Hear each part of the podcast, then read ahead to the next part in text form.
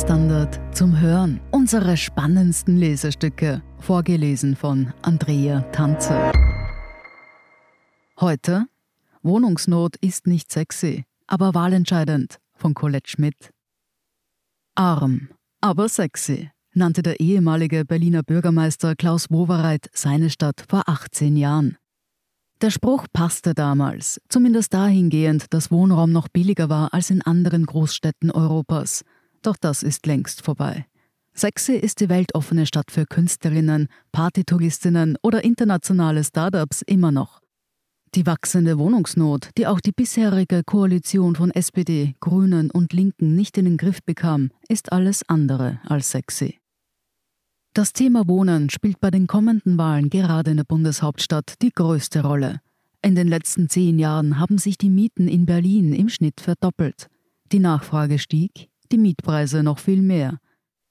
In Berlin wird am 26. September auch das Abgeordnetenhaus der Stadt gewählt und damit über das künftige Stadtoberhaupt entschieden. Zudem wird die Bezirksverordnetenversammlung gewählt und über den Volksentscheid Deutsche Wohnen und Co. enteignen abgestimmt. Rund 60.000 Unterschriften haben die Initiatoren bereits gesammelt und laut Umfrage will rund die Hälfte der Stimmberechtigten für die Enteignung großer Wohnkonzerne wie Deutsche Wohnen und Vonovia stimmen. Außerhalb Berlins überrascht die hohe Zustimmung für eine augenscheinlich radikale Maßnahme. Die Enteignungen wären eigentlich Vergesellschaftungen und betreffen Unternehmer mit mehr als 3000 Wohnungen. Diese sollen entschädigt werden und die Wohnungen wieder zu moderaten Mieten am Markt landen – so zumindest der Plan. Nur zwei der antretenden Parteien sind für ein Ja zum Volksentscheid. Allen voran der Berliner Kultursenator und Spitzenkandidat der Linken Klaus Lederer. Der amtierende SPD-Bürgermeister Michael Müller tritt nicht mehr an. Seine wegen ihrer Plagiatsaffäre als Ministerin zurückgetretene, aber bei der Bevölkerung beliebte Parteikollegin Franziska Giffey dürfte allen Prognosen zufolge die erste Bürgermeisterin Berlins werden. Gefährlich könnte nur mehr die grüne Bettina Jarasch werden. In jüngsten Umfragen liegt sie mit 20 Prozent nur ein Prozent hinter Giffey. Die SPD-Kandidatin Giffey will allerdings beim Volksentscheid nicht mit Ja stimmen. Sie argumentiert damit, dass sich das verschuldete Berlin die Entschädigungssumme von rund 30 Milliarden Euro nicht leisten könne und damit auch noch keine zusätzlichen Wohnungen geschaffen wären. Befürworter des Volksentscheids berufen sich aber auf das Grundgesetz, das erlaube, Immobilienkonzerne unter Marktwert zu entschädigen. Darüber kann Giffey sicher auch mit ihrem linken Parteiflügel trefflich streiten. Die grüne Jarasch wiederum stimmt, gegen die Linie der eigenen Kanzlerkandidatin Annalena Baerbock, sehr wohl mit Ja. In die neue Stadtregierung will aber auch der CDU-Spitzenkandidat Kai Wegner, der gegen Enteignung und für mehr Wohnungsbau ist. Für rund 20.000 neue Wohnungen sind auch SPD und Grüne. Wegner kann der linken Dreierkoalition auch den gescheiterten Mietendeckel vorwerfen. Die Stadt hat ihn als Instrument gegen die stetig steigenden Mieten im Jänner 2020 beschlossen, das Bundesverfassungsgericht im April 2021 gekippt. Nicht aus inhaltlichen Gründen, sondern weil die Stadt nicht befugt war, ihn zu installieren. Die Situation am Wohnungsmarkt verschärfte sich dadurch, noch dazu mitten in der Pandemie. Rund 200 Euro monatlich hatten sich Mieter gespart, als der Mietendeckel in Kraft war. Nun müssen sie diese nicht nur zurückzahlen, bei vielen stieg auch gleich die Miete exorbitant an. Etwa beim 40-jährigen Benny. Er lebt in Prenzlauer Berg, wo man nach der Wende desolate Ostwohnungen zuerst günstig kaufen und mit öffentlicher Förderung renovieren konnte, nun aber seit Jahren die Mieten steigen. Im Fall von Bennys Wohnung alle drei Jahre um satte 15 Prozent. Benny ließ sich nach dem Fall des Deckels auch auf einen Rechtsstreit mit dem Vermieter ein, als dieser die Miete wieder erhöhen wollte. Nun muss er wahrscheinlich auch für Gerichtskosten aufkommen. Ich stimme für den Volksentscheid, sagt der Selbstständige im Gespräch mit dem Standard. Er ist auch Eigentümer einer Wohnung, die er vermietet. Allerdings nicht zu Wucherpreisen. Und als Privateigentümer nur einer Wohnung wäre er von Enteignung nicht betroffen.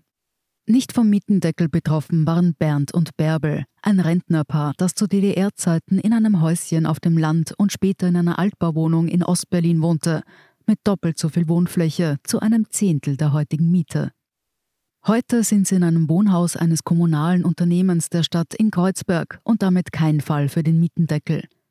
Es war ein Schock, als sie nach der Wende ihr Haus verkauften, das heute ein Vielfaches wert wäre. Ihr neues Viertel rund um den Mehrringplatz, der seit zehn Jahren eine chaotische Baustelle ist, scheint vergessen worden zu sein. Dass das so ist, weil es mehrheitlich von Migranten bewohnt ist, will man auf Nachfrage im Quartiersmanagement nicht bestätigen. Jedenfalls wartet auch die Schule am Platz seit Jahren auf ihre Renovierung.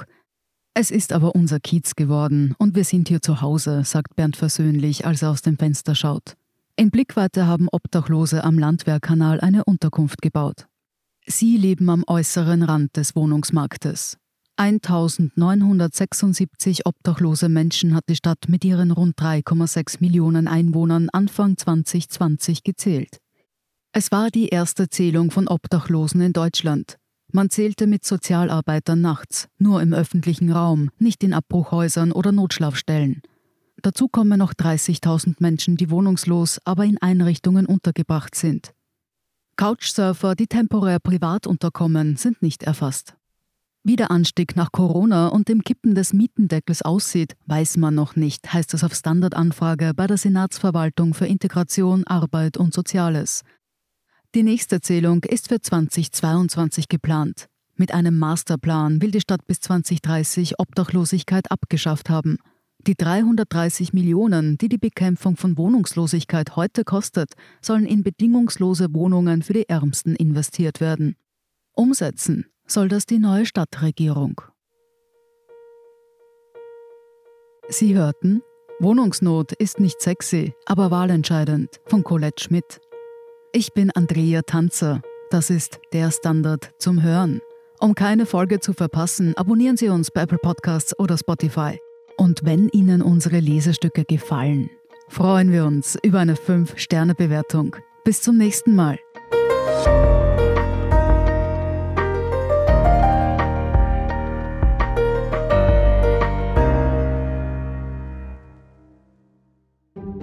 Eine kleine Wohnung im Zentrum. Das wär's. Ich will ein richtiges Zuhause für meine Familie. Mein Traum? Ein Haus am See was auch immer Sie suchen, Sie finden es am besten im Standard. Jetzt Immosuche starten auf Immobilien der Standard.at.